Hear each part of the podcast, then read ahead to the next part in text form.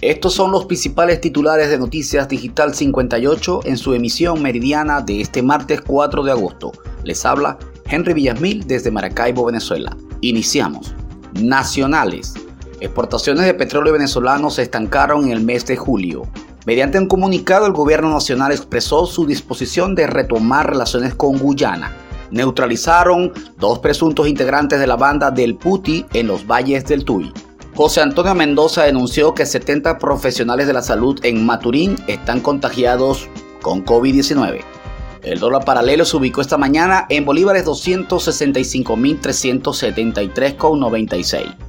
Indira Alfonso informó que el próximo 8 de agosto será publicado el registro electoral preliminar.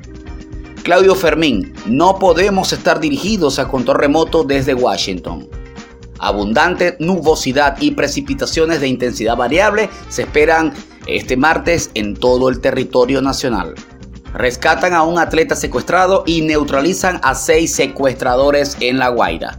Estiman que el dólar podría llegar a 2 billones en diciembre. Hospital Pediátrico de Barquisimeto presenta aumento de casos de dengue. Partido Podemos le dice sí a las parlamentarias. Pasamos a notas regionales.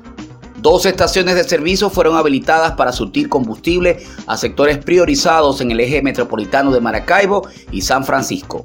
Red de gas fue empleada en el municipio Machiques de Perijá. Distribuidas 84 toneladas de alimento CLAP en la cañada de Ordaneta. Robaquintas mantienen en zozobra a los habitantes del municipio Almirante Padilla. Internacionales. El mundo ha perdido 694 mil vidas por la pandemia. Extradición de Alex Saab a Estados Unidos fue autorizada. Deportes.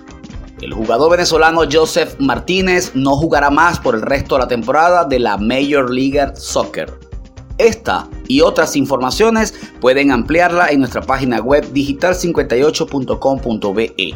Somos digital-58 en todas las redes sociales. Narró para ustedes Henry Villasmil. Feliz tarde.